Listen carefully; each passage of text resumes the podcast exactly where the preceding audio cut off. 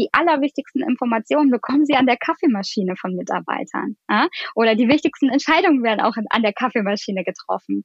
So, und jetzt haben wir diese gemeinsame Kaffeemaschine nicht mehr.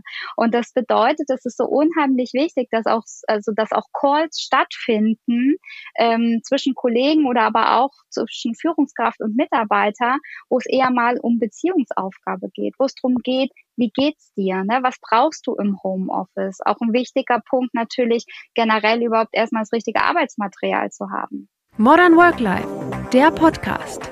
Moderne Arbeit leicht gemacht. Einsamkeit ist ein Gefühl, das die meisten von uns mittlerweile kennen. Durch die Digitalisierung, remote Arbeit und Pandemie haben viele von uns gelernt, was es bedeutet, einsam zu sein ohne soziales Netz und doppelten Boden. Wird die Einsamkeit also zukünftig unser ständiger Begleiter sein? Um Antworten auf diese Frage zu finden, spreche ich in dieser Folge mit der Psychologin Bianca Böttcher. Ihre Mission ist es, Menschen durch mentale Gesundheit in ihre innere Stärke zu bringen.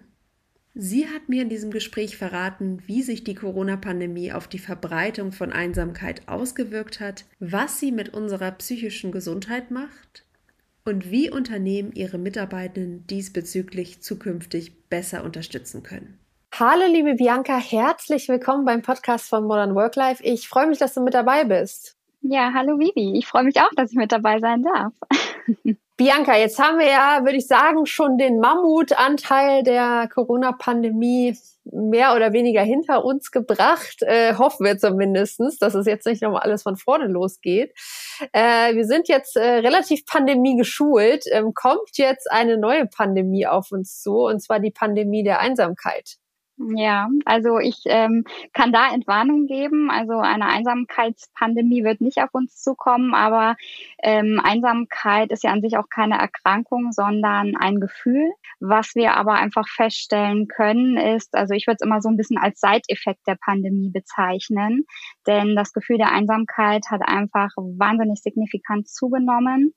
Und ähm, das ist eben zu beobachten und das ist auch das ähm, ja kritische an der ganzen Sache, weil Einsamkeit ähm, ein sehr unangenehmes Gefühl ist. Das kennen wir wahrscheinlich alle, wenn wir uns mal einsam gefühlt haben. Das ist nicht sehr angenehm. Und ähm, wenn Einsamkeit über einen längeren Zeitraum entsteht, dann ist es ein Türöffner für eine psychische Erkrankung und in dem Sinne ähm, gar nicht zu bagatellisieren, sondern wirklich auch ernst zu nehmen. Würdest du denn sagen, dass es diesen Trend der Einsamkeit schon vor Corona gab? Also, dass sich das einfach so langsam durch die Digitalisierung, durch vielleicht auch andere Faktoren wie wir sitzen einfach viel zu Hause vom Handy, vor Netflix und haben einfach nicht mehr so viel sozialen Umgang, ähm, sich das schon so ein bisschen angeschlichen hatte und jetzt einfach durch Corona extrem verstärkt wurde? Oder ist das wirklich was, was jetzt während der letzten zwei Jahre äh, komplett neu aufgetaucht ist? Ja, na, also es hat sich ganz stark ähm, verändert und auch von den Zielgruppen verändert. Also tatsächlich vor Corona war Einsamkeit ein ganz großes Thema eher für ältere Menschen. Ne? Äh, dadurch, dass natürlich auch das soziale Umfeld weniger wird, durch dann natürlich auch Sterberate und die Mobilität ist eingeschränkt im Alter. Also da war vorher die, die große Gruppe, die mit Einsamkeit zu tun hatte, war tatsächlich eher der ältere Bevölkerungsanteil.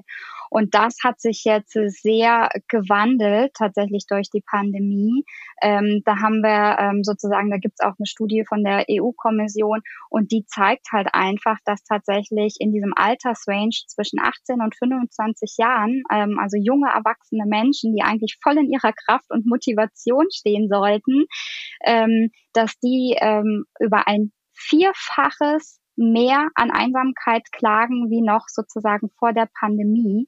Und das ist natürlich wirklich alarmierend, ähm, weil wir gerade schon auch erwähnt, dass ein Türöffner ist für eine psychische Erkrankung. Und wenn wir dann junge Menschen einfach haben, die äh, ja gar nicht mehr leistungsfähig sind, dann ähm, kann das natürlich schon einen ganz schönen Dominoeffekt haben. Und was sich noch verändert hat, gerade Singles hat es auch noch mal mehr betroffen. Also das ähm, zeigen Studien eben auch. Menschen, die jetzt durch die Pandemie gegangen sind mit Familie, vielleicht mit eigenen Kindern, mit Partner, ähm, da ähm, ging das Einsamkeitserleben nicht so drastisch in die Höhe wie tatsächlich auch dann bei Singles. Und ähm, von daher glaube ich, ähm, dass Einsamkeit schon ein Thema war, aber es waren andere Zielgruppen. Und das hat sich eben jetzt durch die Pandemie stark verändert.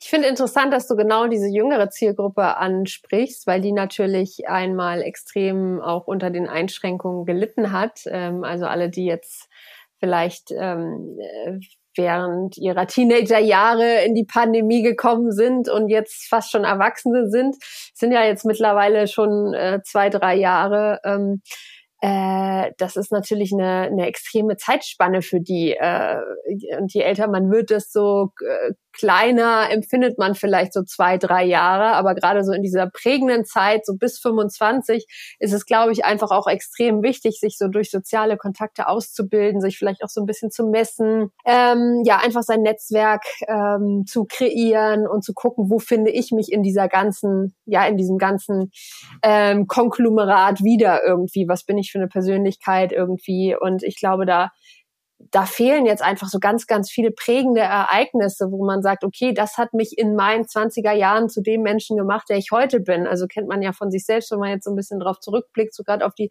Anfänge der 20er Jahre, äh, der eigenen 20er, dass man sagt, so ja, da waren wirklich so prägende Ereignisse, die mir im, im, in Erinnerung geblieben sind.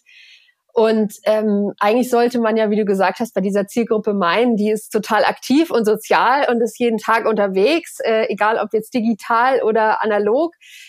Und ähm, dass die halt wirklich über Einsamkeit klagen, finde ich eigentlich sehr erschreckend. Und ich bin auch mal gespannt, was das für langfristige Auswirkungen hat. Du hast ja schon die psychischen Erkrankungen angesprochen, auf die werden wir auch später nochmal eingehen.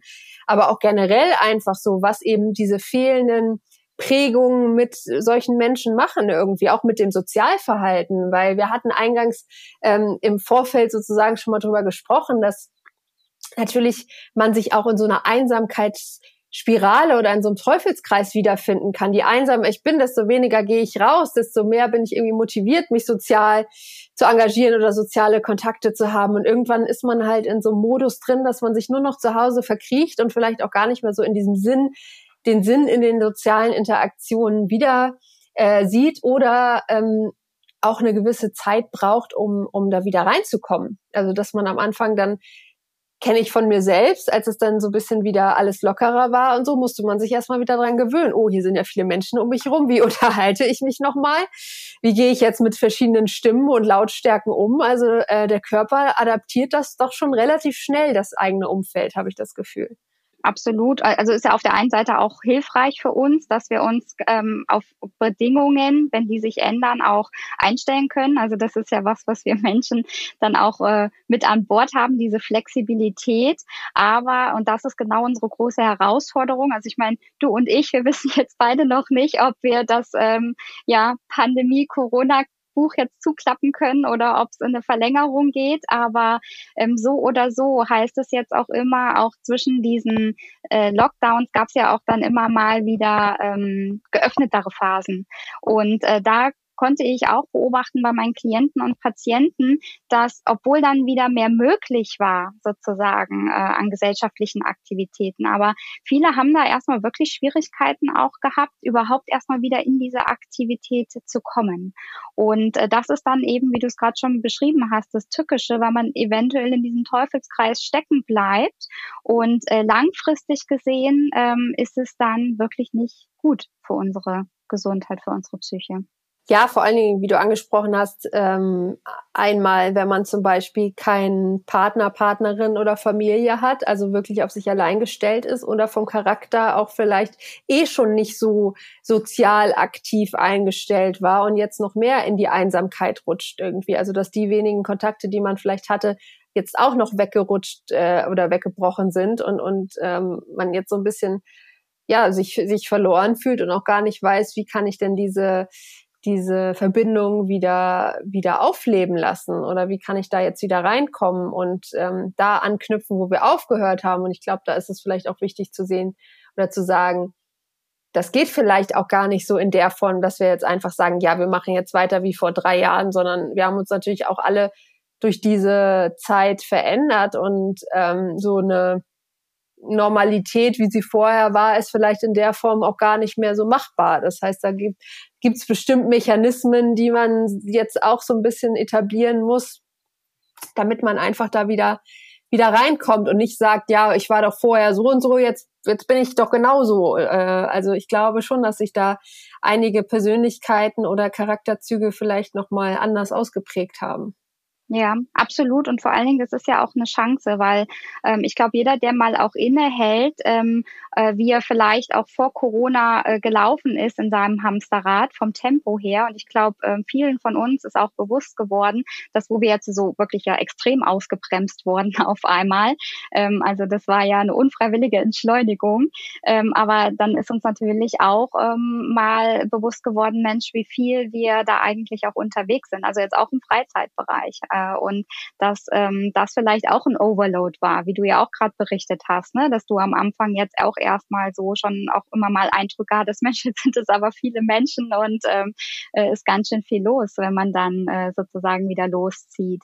Und ähm, also ich sehe das Ganze als Chance, weil ich glaube, wir sind da gesellschaftlich auch langsam immer schneller, immer weiter. Äh, also das war auch eine Dynamik, ähm, die ja viele eh schon überfordert hat, weil äh, also ich arbeite ja jetzt äh, seit seit vielen Jahren als Psychologin und es sind einfach die die, die Menschen kommen nicht mehr hinterher, ne? weil das Tempo zu viel war, die Impulse zu viel waren und ich das auch als gesellschaftliche Chance jetzt sehe. Jetzt sind wir ganz schön ja auch schmerzhaft durchgeschüttelt worden ne? ähm, und unfreiwillig, aber in jeder Krise steckt so unheimlich viel Chance und ähm, ich würde mir für jeden wünschen, dass er gar nicht wieder in diese alte Normalität zurück will, sondern einfach wirklich jetzt für sich nochmal innehält und ähm, schaut, wie er die neue Normalität jetzt gestalten will. Weil wir sind ja eh immer im Wachstum, in Veränderung. Also Stillstand gibt's bei uns Menschen ja sowieso nicht.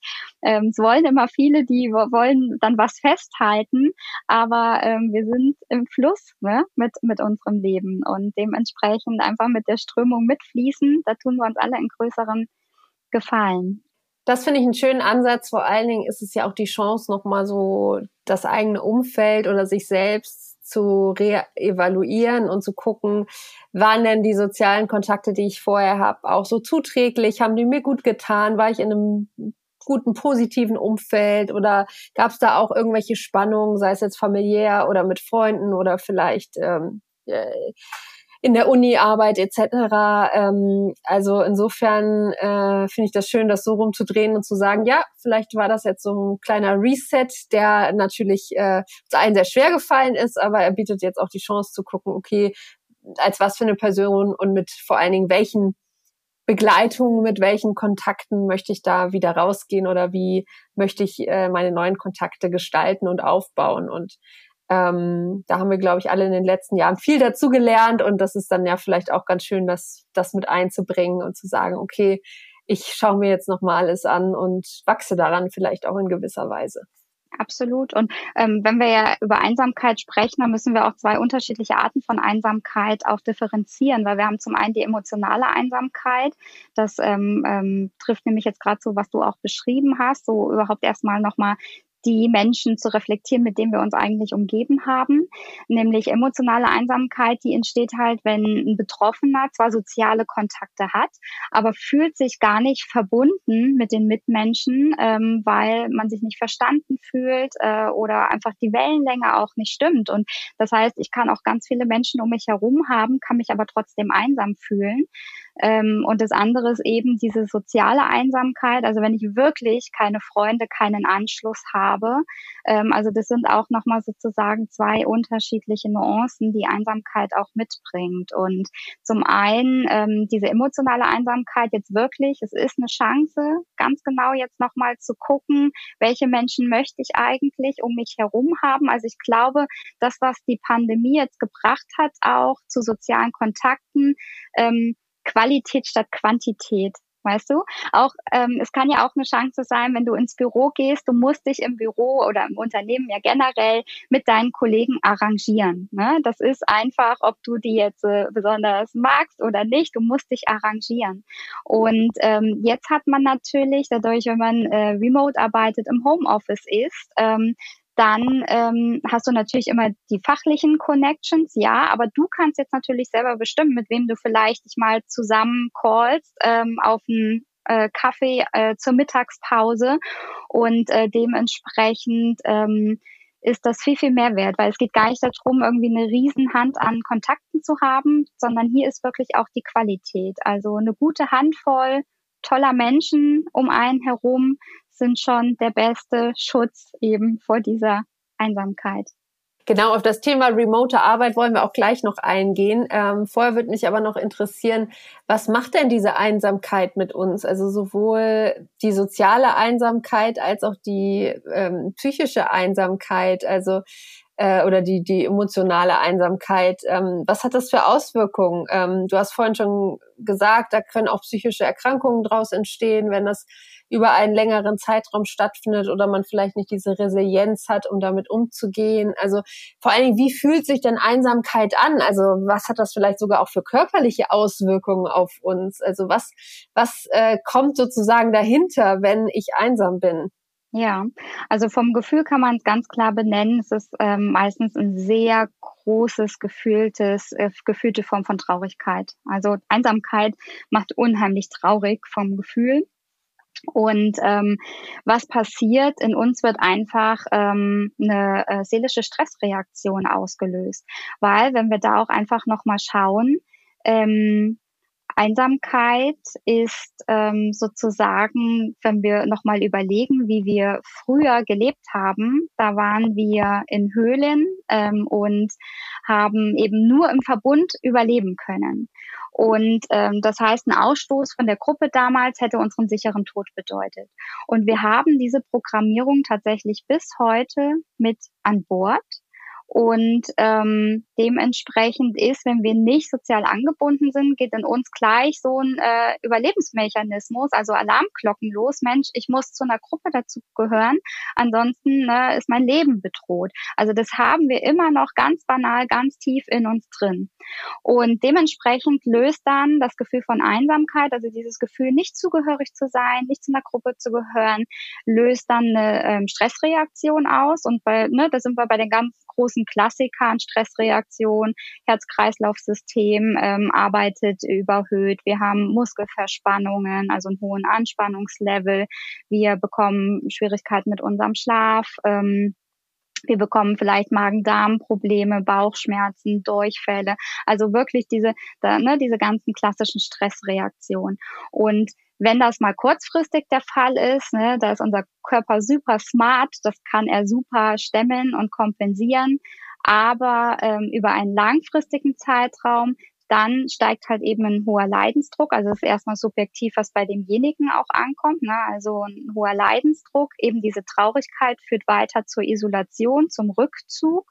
Und das hat eben ganz große negative Auswirkungen auf die Lebensqualität. Und dann, wie gesagt, kann ähm, Einsamkeit ein Türöffner sein für wirklich dann eine Depression. Also dieser Übergang ist häufig dann fließend, weil eine Depression hat ja zum Beispiel auch ein Symptom ist sozialer Rückzug ähm, und auch Schlafstörungen, ne, ähm, teilweise Appetitverlust dann auch. Also und deswegen ist so häufig dieser Übergang dann ganz, ganz schleichend. Ähm, und ähm, was du gerade auch noch angesprochen hast, psychosomatische Erkrankungen, ja, also dass ich wirklich irgendwie auf einmal auch Schmerzen bekomme, einen Tinnitus bekomme, weil halt eben, also man kann es schön herleiten, alles, was eine Stressreaktion langfristig auslöst, ähm, können dann die Endresultate sein. Und wie gesagt, Einsamkeit bringt uns eben in einen permanenten Stressmodus. Du hast es ja gerade angesprochen, es geht ja gar nicht so sehr darum, dass wir die Einsamkeit jetzt damit bekämpfen, uns ständig in irgendeiner Gruppe aufzuhalten oder ständig irgendwie soziale Interaktionen zu haben oder möglichst viel im Gewusel zu sein oder so, sondern es geht wirklich eher um dieses Zugehörigkeitsgefühl. Also, dass ich wirklich, wirklich denke, ich bin Teil einer Gruppe, auch wenn die Gruppe jetzt gerade physisch nicht anwesend ist, aber ich bin irgendwie Teil davon und ich fühle mich da auch sicher und aufgehoben. Ob das jetzt die Familie ist oder der Freundeskreis oder, oder welche sozialen Kontakte auch immer, die Sportgruppe etc. Und ich glaube, das ist ganz, ganz wichtig. Und die Leute, die das während Corona hatten, auch wenn alle irgendwie auf sich äh, auf sich gestellt waren und in dem Sinne alleine waren, ähm, die, die eben diese Zugehörigkeit hatten und auch vielleicht diesen Austausch und das innere Gefühl, irgendwie so diese innere Stärke, ja, ich bin aber trotzdem noch irgendwie Teil von etwas Größerem, da etwas leichter durchgekommen sind als die Leute, die das eben nicht hatten und dann vielleicht so echt so ein bisschen, ja, in so ein Loch gefallen sind, wie du sagst, kann natürlich auch depressive Züge dann annehmen, wenn ich dieses Einsamkeitsgefühl habe, dass ich mich noch mehr einigel und noch mehr mich abschotte und irgendwie gar nicht mehr rausgehen will. Und äh, da kann ich mir schon vorstellen, dass da viele Leute ähm, sehr drunter gelitten haben. Äh, du hast es vorhin angesprochen, besonders natürlich auch die ältere Zielgruppe, ähm, die, die ja sehr abgeschnitten waren, aber natürlich auch die ganz Jungen, die genauso abgeschnitten waren. Also da war ja von bis alles dabei und ähm, ja, das, das äh, hatte natürlich verheerende Auswirkungen. Ja, also vielleicht ist auch tatsächlich nochmal ganz äh, wichtig, auch äh, kurz zu benennen, wie Einsamkeit am Ende dann entsteht, weil es ist halt ein subjektiv erlebtes Gefühl. Und ähm, dementsprechend, wenn ich einen Wunsch habe nach viel mehr Verbundenheit, Zugehörigkeit äh, und das kommt halt mit der Realität nicht überein, ne, wo ich dann sozusagen die Realität bietet mir diese Möglichkeiten nicht oder ich habe nicht die Menschen, mit denen ich mich verbunden fühle. Und wenn da eine Diskrepanz eben zwischen Wunsch und Ist-Zustand halt einfach ist, dann entsteht auch eben erst die Einsamkeit. Und daher ist auch das Mindset äh, so entscheidend. Ähm, also welches Mindset habe ich? Denn es gibt ja, du hast es gerade auch schon so schön angesprochen, das Alleinsein. Und ähm, Alleinsein wird aber als positiv empfunden, weil der Unterschied Alleinsein wähle ich zum einen auch freiwillig. Ähm, ich kann es dann für mich gestalten. Ich sehe es als Me-Time. Und das ist auch ein ganz großer Unterschied. Alleinsein, das ist freiwillig freiwillig gewählt, positiv behaftet und Einsamkeit resultiert halt häufig davon, dass es unfreiwillig ist und dass es eben so diese Diskrepanz eben zwischen äh, Wunsch und ähm, Realität gibt. Und dann spielt auch immer noch die Persönlichkeit mit rein. Das ist auch noch ein wichtiger Punkt, denn auch das konnten Studien zeigen, dass gerade extrovertierte Menschen mehr gelitten haben. Ne? Weil ein Extrovertierter, der liebt natürlich die Bühne, der liebt die Gesellschaft. Und ähm, das heißt, auch Menschen mit eher introvertierten Zügen haben es auch leichter gehabt, äh, durch diese Pandemie jetzt zu kommen, weil die an sich ja eh ein bisschen zurückgezogener äh, für sich sind und diesen ganzen Trubel gar nicht so brauchen ja, gab es ja zwischendurch auch diesen Aufruf, kümmert euch nicht um eure introvertierten Freunde, sondern eher die extrovertierten, denn die haben jetzt viel mehr zu leiden, also ruft die eher mal an. Aber wie viel Einfluss habe ich denn dann eigentlich, dieses Einsamkeitsgefühl zu ändern? Du hast gerade schon das Mindset angesprochen, das natürlich ganz stark damit zusammenhängt, wie nehme ich die Situation wahr, wie, wie bewerte ich sie, wie kann ich vielleicht auch äh, äh sozusagen festlegen, was kann ich beeinflussen, was nicht. Aber es ist natürlich auch keine Lösung, sich einfach hinzusetzen und zu sagen, ich fühle mich so einsam, keiner kümmert sich, äh, äh, mir geht's schlecht und wann kommen denn jetzt endlich meine sozialen Kontakte? Also wie ist da so die Balance zwischen es ist, entsteht zwar unfreiwillig, aber wie viel Einfluss habe ich trotzdem noch drauf, die Situation zu ändern? Ja, also das Allerwichtigste ist am Anfang wirklich erstmal dieses Verstehen. Ne? Was ist gerade der Nährboden, warum ich mich einsam fühle? Und ähm, du merkst ja schon in unserem Gespräch, die Thematik ist komplexer, wie es vielleicht anfangs auch augenscheinlich erstmal wirkt. Und auch da schon mal zu verstehen, ist es jetzt eine emotionale Einsamkeit, ist es eine soziale Einsamkeit, ist es ein Gemisch von beidem? So ist es ja auch häufig.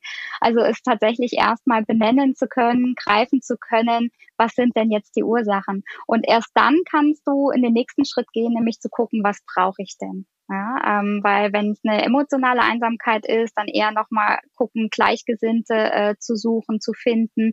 Und das geht auch über Social Media. Ja? Also da haben wir ja wieder, du hast ja eben so die ähm, Generation angesprochen, die ja eh viel digitalisierter ist. Es ist ja auch wieder eine Chance, um auf Gleichgesinnte auch zu treffen. Du musst ja halt dann die richtigen Kanäle auch suchen ähm, und äh, dich nicht da auf irgendwelchen Social Media Plattformen rumtreiben, ähm, wo du vielleicht auch eher noch runtergezogen wirst weil äh, du nur fröhliche Menschen äh, gepostet bekommst, äh, die tolles Unternehmen, das ähm, befeuert natürlich dann dein Einsamkeitsgefühl. Und ähm, das Gleichgesinnte zu finden, ist auch überhaupt mal zu benennen und auszusprechen. Das ist schon ein wichtiger, großer Schritt, weil ich habe ja auch äh, eben schon ein bisschen über Studienergebnisse gezeigt und das habe ich auch um, äh, so äh, auch wahrgenommen mit den Klienten und Patienten, mit denen ich arbeite, dass die, die eine Familie haben, die haben ja ganz andere Belastungen gehabt. Die waren eher total erschöpft, weil sie gar keine Auszeiten finden konnten ne, mit Homeschooling etc. Und ähm, da waren die teilweise wirklich überrascht, wenn dann jemand Betroffenes aus dem Freundeskreis auch einfach mal gesagt, ich fühle mich einsam, weil das haben die gar nicht auf dem Schirm gehabt, weil die waren ja tatsächlich auf einem ganz anderen Extrempunkt und Pol unterwegs. Und das Tückische bei der Einsamkeit ist aber, dass es unheimlich schambehaftet ist. Und das macht es eben so schwierig. Es gibt unheimlich viele Menschen langsam da draußen, die echt einsam sind. Aber es ist ähm, ein Thema, was unheimlich schambehaftet ist. Und das erste kann auch wirklich helfen, auch eben es auch mal auszusprechen und zu formulieren. Ähm, weil, wie du jetzt gerade schon, dass es diese Aktion gab mit ne, diesem Aufruf, ne, kümmert euch mal um eure extrovertierten Freunde. Also ich glaube, dieses ganze Thema muss überhaupt noch mal mehr bewusst gemacht werden, weil mir kam das in dieser ganzen Pandemie auch viel, viel zu kurz. Also dieser Fokus immer, wie können wir ähm, alte Menschen unterstützen, wie können wir Familien unterstützen. Das war medial äh, sehr schwerpunktmäßig, aber wirklich diese Zielgruppen, über die ich gesprochen habe, eben diese jungen Erwachsenen, ähm, äh, die sind und die Singles, die sind sehr, sehr untergegangen in dieser ganzen Diskussion. Und man muss mal sich überlegen, Großbritannien hat tatsächlich sogar einen Minister für Einsamkeit, ja, weil die erkannt haben, dass Einsamkeit so ein großes Thema langsam in unserer Gesellschaft ist und eben für unser System, wenn wir am Ende eine total psychisch erkrankte Gesellschaft haben, dann läuft ja auch äh, unsere Wirtschaftskraft, ne, fällt die den äh, Berg oder den Bach, äh, nee, fließt den Bach runter so rum.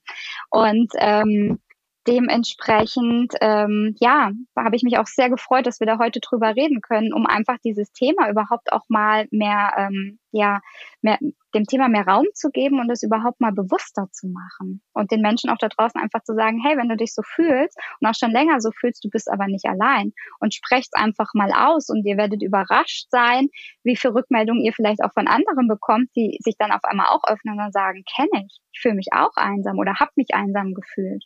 Jetzt hat sich ja nicht nur unsere Gesellschaft in den letzten Jahren sehr stark verändert, sondern natürlich auch unsere Arbeitskultur. Also gerade das remote, nicht physisch anwesende Arbeiten äh, ist im Vormarsch und wird uns ja auch die nächsten Jahrzehnte begleiten.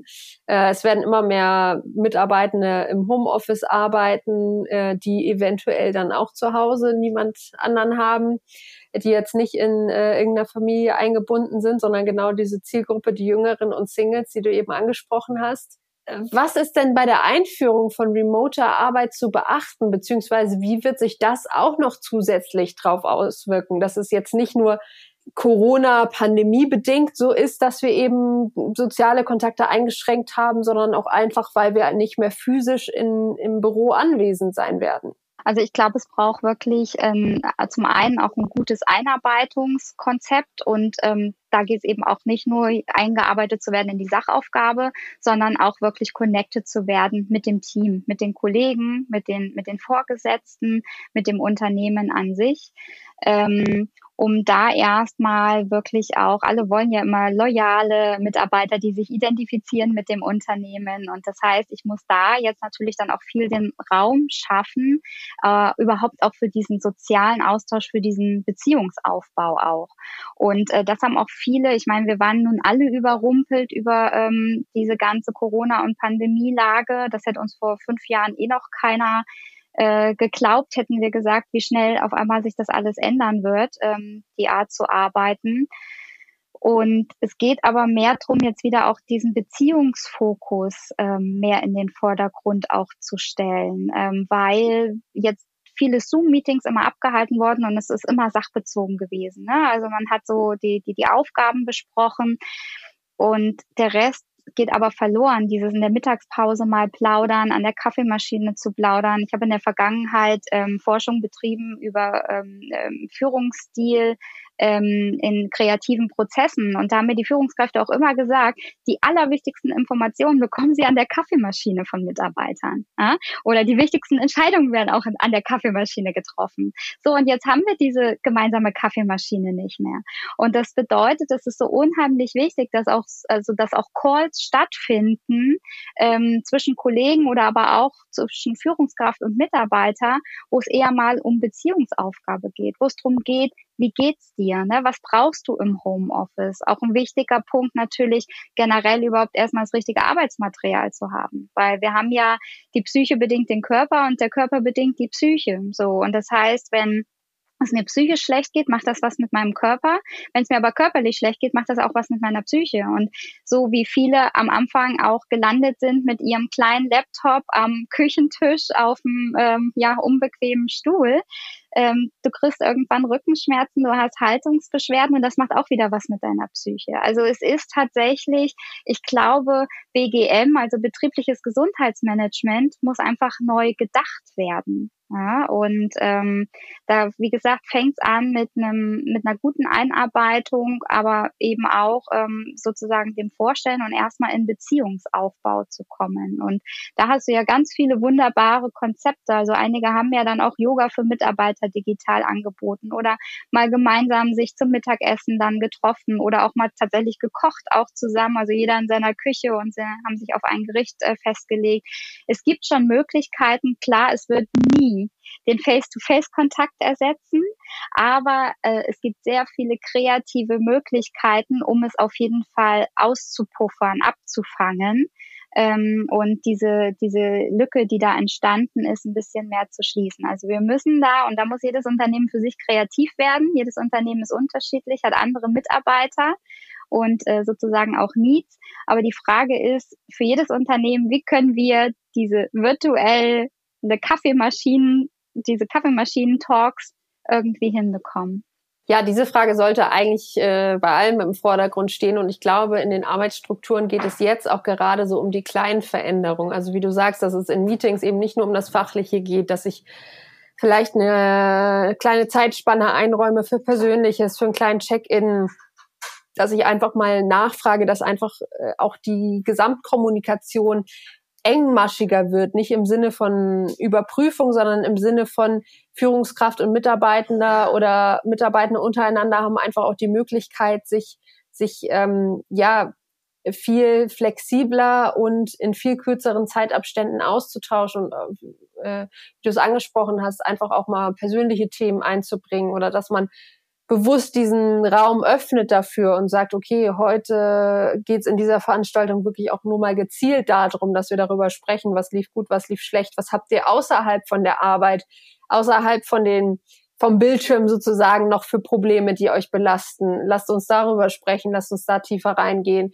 Und äh, wir als Arbeitgeber sind auch für solche Dinge zuständig. Und dann finde ich es vor allen Dingen auch noch wichtig zu überlegen, okay, vielleicht muss man ja das äh, physische, das Büro gar nicht ganz abschaffen, sondern dem einfach noch eine andere Bedeutung geben und sagen, okay, das wird jetzt wirklich äh, der Raum, wo wir uns treffen, wo wir uns austauschen, wie du sagst, wo wir kreativ werden, wo wir vielleicht Entscheidungen treffen, wo wir die Möglichkeit haben, für Workshops oder äh, Trainings etc. Also dass einfach diese fachliche Arbeit zwar im Zuhause stattfindet, aber irgendwo noch ein Anlaufpunkt ist, wo man sagt, okay, hier kommen wir doch in regelmäßigen Abständen zusammen oder hier habt ihr vielleicht auch einen Anlaufort, wenn wenn ihr euch zu Hause einsam fühlt, dann, dann habt ihr die Möglichkeit, ins Büro zu kommen und von dort aus zu arbeiten oder auch einfach nur einen Kaffee zu trinken und sich mal zu unterhalten. Also da gibt es schon viele Möglichkeiten, aber ich glaube, da da wird es in Zukunft auch noch viel, viel mehr geben und äh, werden noch viel, viel mehr Gedankengänge stattfinden, wie man eben diese Problematiken lösen kann, weil ich glaube, das ist einfach ein Thema, was uns so präsent beschäftigen wird in den nächsten Jahren, dass die Unternehmen da einfach jetzt schon möglichst Prävention betreiben müssen, genau wie du sagst, wie mit den Rückenschmerzen und mit allem anderen, sondern sagt, das ist auch ein Thema, worum wir uns kümmern müssen. Absolut. Also, ne, also ich, ich, ich sehe es auch beidseitig. Also Unternehmen müssen da natürlich jetzt auch schauen, Angebote zu schaffen. Aber natürlich ist auch jeder in seiner Eigenverantwortung. Und das eben, was ist, äh, was so ein Selbstläufer ist, wenn du ins Büro gehst, ne, ähm, da äh, ja auf jeden Fall auf deine Kollegen auch triffst. Ähm, jetzt geht es eben auch darum, Eigeninitiative zu zeigen, ne? dann auch den Kollegen irgendwie mal so anzupinnen. Und wenn du die Möglichkeit hast und bist nicht so weit örtlich ähm, zerstreut, ne? Auch vielleicht mit dem einen oder anderen Kollegen auch gezielt zu sagen, hey komm, dann lass uns in der Mittagspause im Park halt einfach treffen und äh, auch live äh, irgendwie dann mal kurz eine halbe Stunde ähm, durch den Park spazieren gehen. Es braucht jetzt einfach tatsächlich mehr Eigeninitiative dann auch. Ähm, also ich würde sagen, da sind beide Seiten gefragt, Unternehmen sowie aber dann auch die Mitarbeitenden. Auf jeden Fall, das ist auch immer wichtig zu betonen. Da gehören alle dazu und das ist äh, ja eine, ein kollektives Ziel und nicht so, dass äh, da nur das Unternehmen irgendwie Anteil dran, dran trägt, sondern jeder für sich selbst natürlich auch. Ähm, aber was können Führungskräfte gezielt tun, ähm, um ihre Mitarbeitenden aufzufangen und vielleicht auch äh, bei der remoten Arbeit oder auch beim Einsamkeitsgefühl zu unterstützen. Ähm, äh, wir haben ja vorhin schon über dieses Thema Zugehörigkeit gesprochen, dass das ganz wichtig ist und das ist natürlich auch wichtig im Arbeitskontext zu transportieren. Also wie kann ich sozusagen dieses Teamgefüge, diese Unternehmenskultur, dieses du bist Teil von uns, du bist hier ein wichtiges Rädchen in unserem Unternehmen auch über den Bildschirm transportieren, weil klar, im Büro vor Ort, da sehe ich, wenn ein Mitarbeitender vielleicht nicht so gut drauf ist, ähm, wenn der sonst immer strahlt und jetzt heute eben nicht, dann gehe ich als Chef vielleicht eher mal hin und sage so, hey, was ist denn los? Kann ich dich irgendwie unterstützen? Über den Bildschirm ist es immer sehr, sehr schwierig, weil man sieht sich natürlich auch selbst. Äh, es ist nur dieser kleine Ausschnitt. Da schafft man es dann vielleicht doch eher mal für eine halbe Stunde das Lächeln aufzusetzen und so zu tun, als wäre alles in Ordnung, als wenn ich den ganzen Tag im Büro sitze. Ähm, also was ist da die Rolle der Führungskraft, ähm, nochmal gezielt reinzugehen und, und irgendwie Beistand zu leisten? Ja, also ich glaube, es braucht auf jeden Fall so dieses achtsame Führen, ne? ähm, weil wenn du achtsam führst als Führungskraft, dann sind sozusagen deine Antennen auf jeden Fall schon sensibler für dein Gegenüber und da ist es aber natürlich, wir können immer nur mit dem arbeiten, was wir auch bekommen. Und ähm, wie du jetzt gerade sagst, wenn ich natürlich immer einen Happy Mitarbeiter ähm, zurückgespiegelt bekomme, wenn ich ihn in einer, eine halbe Stunde im Talk habe, dann, ähm, ich meine, mehr wie tatsächlich auch immer mal wieder fragen, wie geht's, ne, ähm, was brauchst du, vielleicht auch mal Themen zu benennen. Also häufig ist ja auch Selbstöffnung so ein, eine Einladung für Beziehungsaufbau. Ne? Also auch wenn man das als Führungskraft, man soll hier auch nicht lügen, aber wenn man als Führungskraft selber merkt, mit was struggelt man denn selbst im Homeoffice, auch das vielleicht mal so auch einfach dann in, in Gespräch mit Mitarbeitern auch fließen zu lassen. So, ne, mir fällt es ganz schön schwer, so manchmal ist es schon sehr einsam.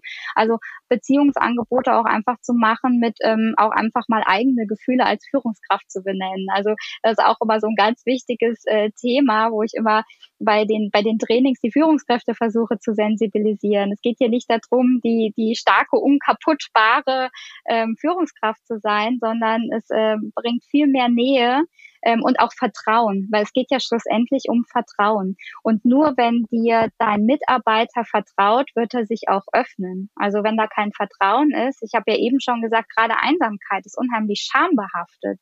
Also selbst wenn da schon gutes Vertrauen ist, ist es immer noch für denjenigen, der betroffen ist, eine Hürde, da auch einfach das zu benennen, dass er sich einsam fühlt. Und von daher, ich glaube, schon wichtig ist, regelmäßig dran zu bleiben in Calls, als Führungskraft wirklich achtsam zu sein auf, auf eben ne, das Gegenüber und Dinge auch wirklich gezielt einfach dann anzusprechen, wenn man etwas feststellt und wenn man nichts feststellt, aber vielleicht auch einfach mal so äh, gewisse Sachen einfach in den Raum stellen, wie zum Beispiel, ne, ist es einsam oder ne, mit, mit äh, was äh, sind da jetzt irgendwie die Schwierigkeiten vielleicht im Homeoffice? Ich meine, hat ja auch nicht jeder jetzt Schwierigkeiten im Homeoffice. Also viele erkennen langsam auch diese schöne Freiheit und ähm, vieles, was es mit sich bringt, also flexibler arbeiten zu können, keinen Weg mehr zur Arbeit zu haben, also Zeit zu sparen. Ähm, und es geht und bleibt dabei, eine Führungskraft muss einfach nah am Mitarbeiter sein.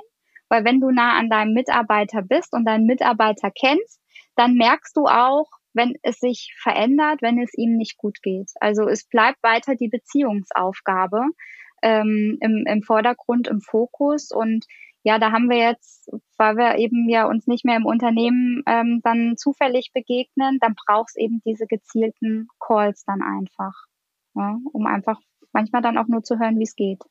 Ja, wie du eben angesprochen hast, da erzeugt auch Offenheit einfach Offenheit. Je offener ich als Führungskraft auch mit meinen eigenen Sorgen und Herausforderungen umgehe, desto mehr öffne ich natürlich auch den Raum und die Möglichkeit zu sagen, okay, ihr habt alle das Recht, eure Probleme einzubringen oder solche Themen auch anzusprechen, ohne dass ihr irgendwie belächelt wird oder das abgetan wird oder so, wie du sagst.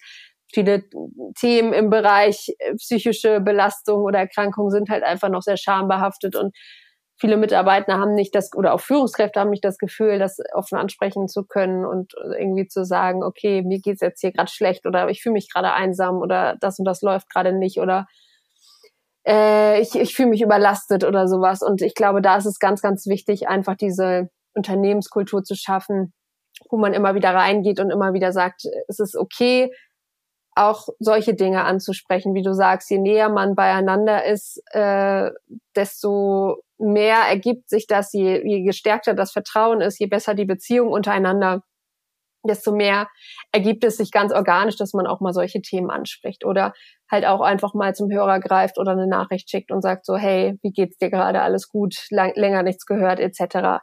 Ähm, insofern glaube ich, dass das sozusagen der, äh, ich will nicht sagen Goldstandard, aber dass das das Ziel sein sollte, wie es ist und äh, dass da natürlich noch nicht alle Unternehmen sind, ist auch vollkommen in Ordnung. Wichtig ist, glaube ich, einfach nur das Wissen darum und zu sagen, okay, wir arbeiten dran, wir versuchen das, wir gehen immer wieder rein, äh, aber das ganze Thema komplett zu ignorieren, ist, glaube ich, der falsche Weg, der auch langfristig einfach zu unproduktiven und kranken Mitarbeitenden führen wird. Und ähm, das ist, glaube ich, das, was die Unternehmen erkennen müssen.